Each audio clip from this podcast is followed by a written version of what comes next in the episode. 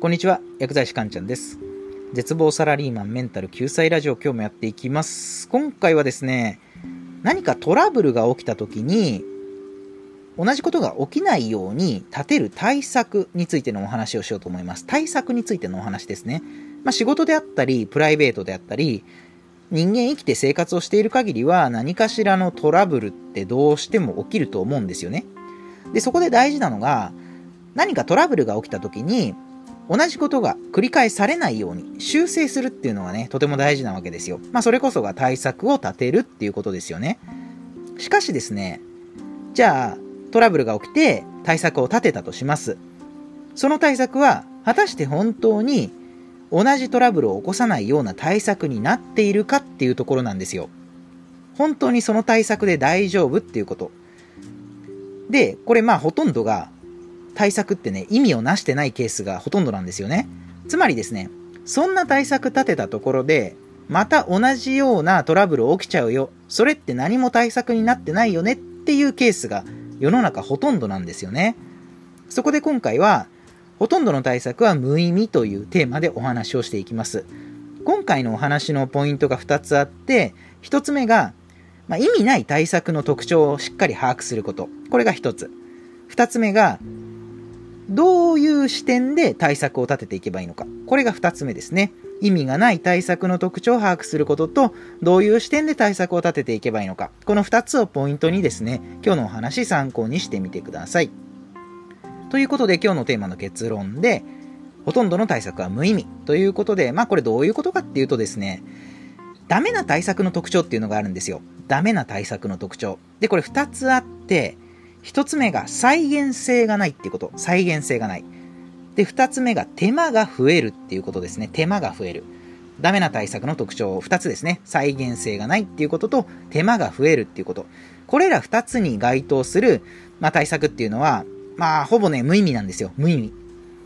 で、再現性がないっていうことと、手間が増えるっていうことが、まあ、どうしてね、対策にならない、ダメな対策かっていうとですね、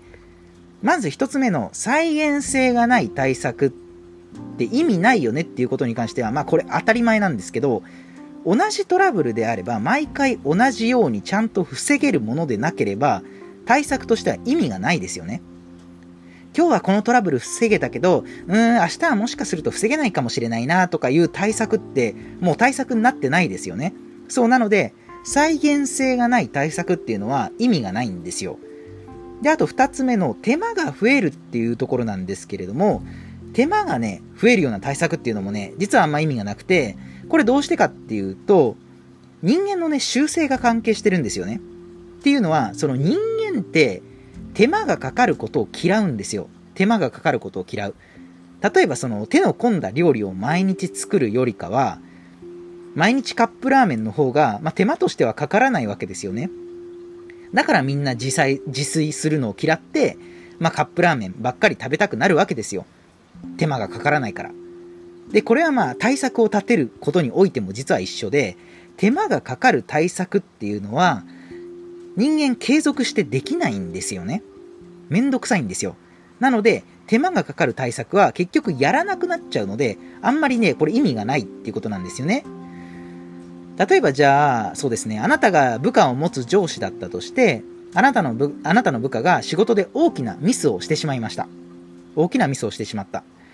で、今回のミスをさすがに繰り返されるとまずいっていうことで、上司であるあなたは自分の部下に対して同じことが起きないように、じゃあ今後の対策を文書にして私に提出してって言ったとしますよね。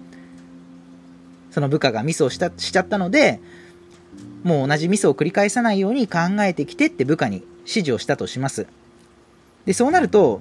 まあ部下はね、一生懸命対策を立てるわけですよ。でですね、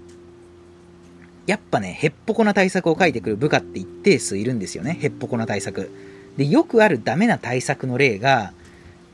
ミスが起こらないように集中して作業するとか、ミスが起こらないように慎重に作業を進めるとか、あとは確認作業を徹底するとか、これがね、ダメな例なんですよ。まあ、集中して慎重に作業することは、まあ確かに大事なんですけど、じゃあそれはミスを起こさないための対策になっているかというと、まあなってないんですよね。で、これどうしてかっていうと、先ほども述べた通りで、慎重になるとか、集中するとか、徹底するとかって再現性がないんですよ。再現性がないから。一日通して常に仕事に集中できている人なんてそうそういないですよね。まあ、午前中とかだったらまだしも午後になってくれば少し疲れが出てきて、まあ、人間ですので集中力って当然落ちてくるじゃないですか。で、あと、そのミスを起こさないために、例えばじゃあ今まで確認する回数が2回だったのを3回に増やすっていうようなね、対策を立てる人とかもいるんですけど、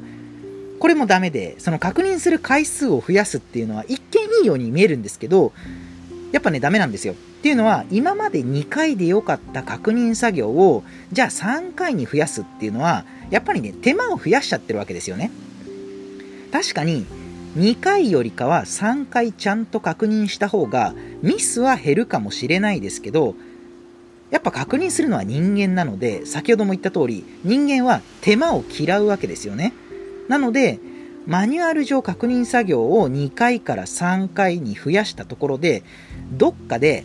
あ、3回確認とかめんどくせえなって言ってやらなくなる時っていうのがね、絶対出てくるんですよ。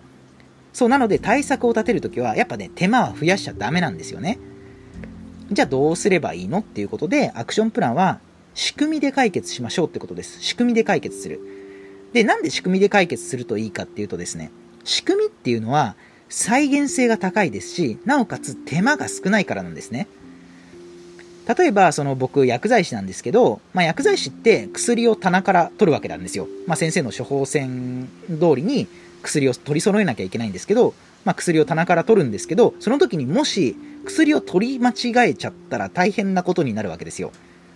患者さんに間違った薬を渡しちゃったら大変ですよね。だから、薬剤師が薬を取り間違えないようにってことで薬局はいろいろと対策を立てなきゃいけないんですよね。で、その薬の取り間違いを、じゃあ仕組みで解決するにはどうすればいいかっていうと、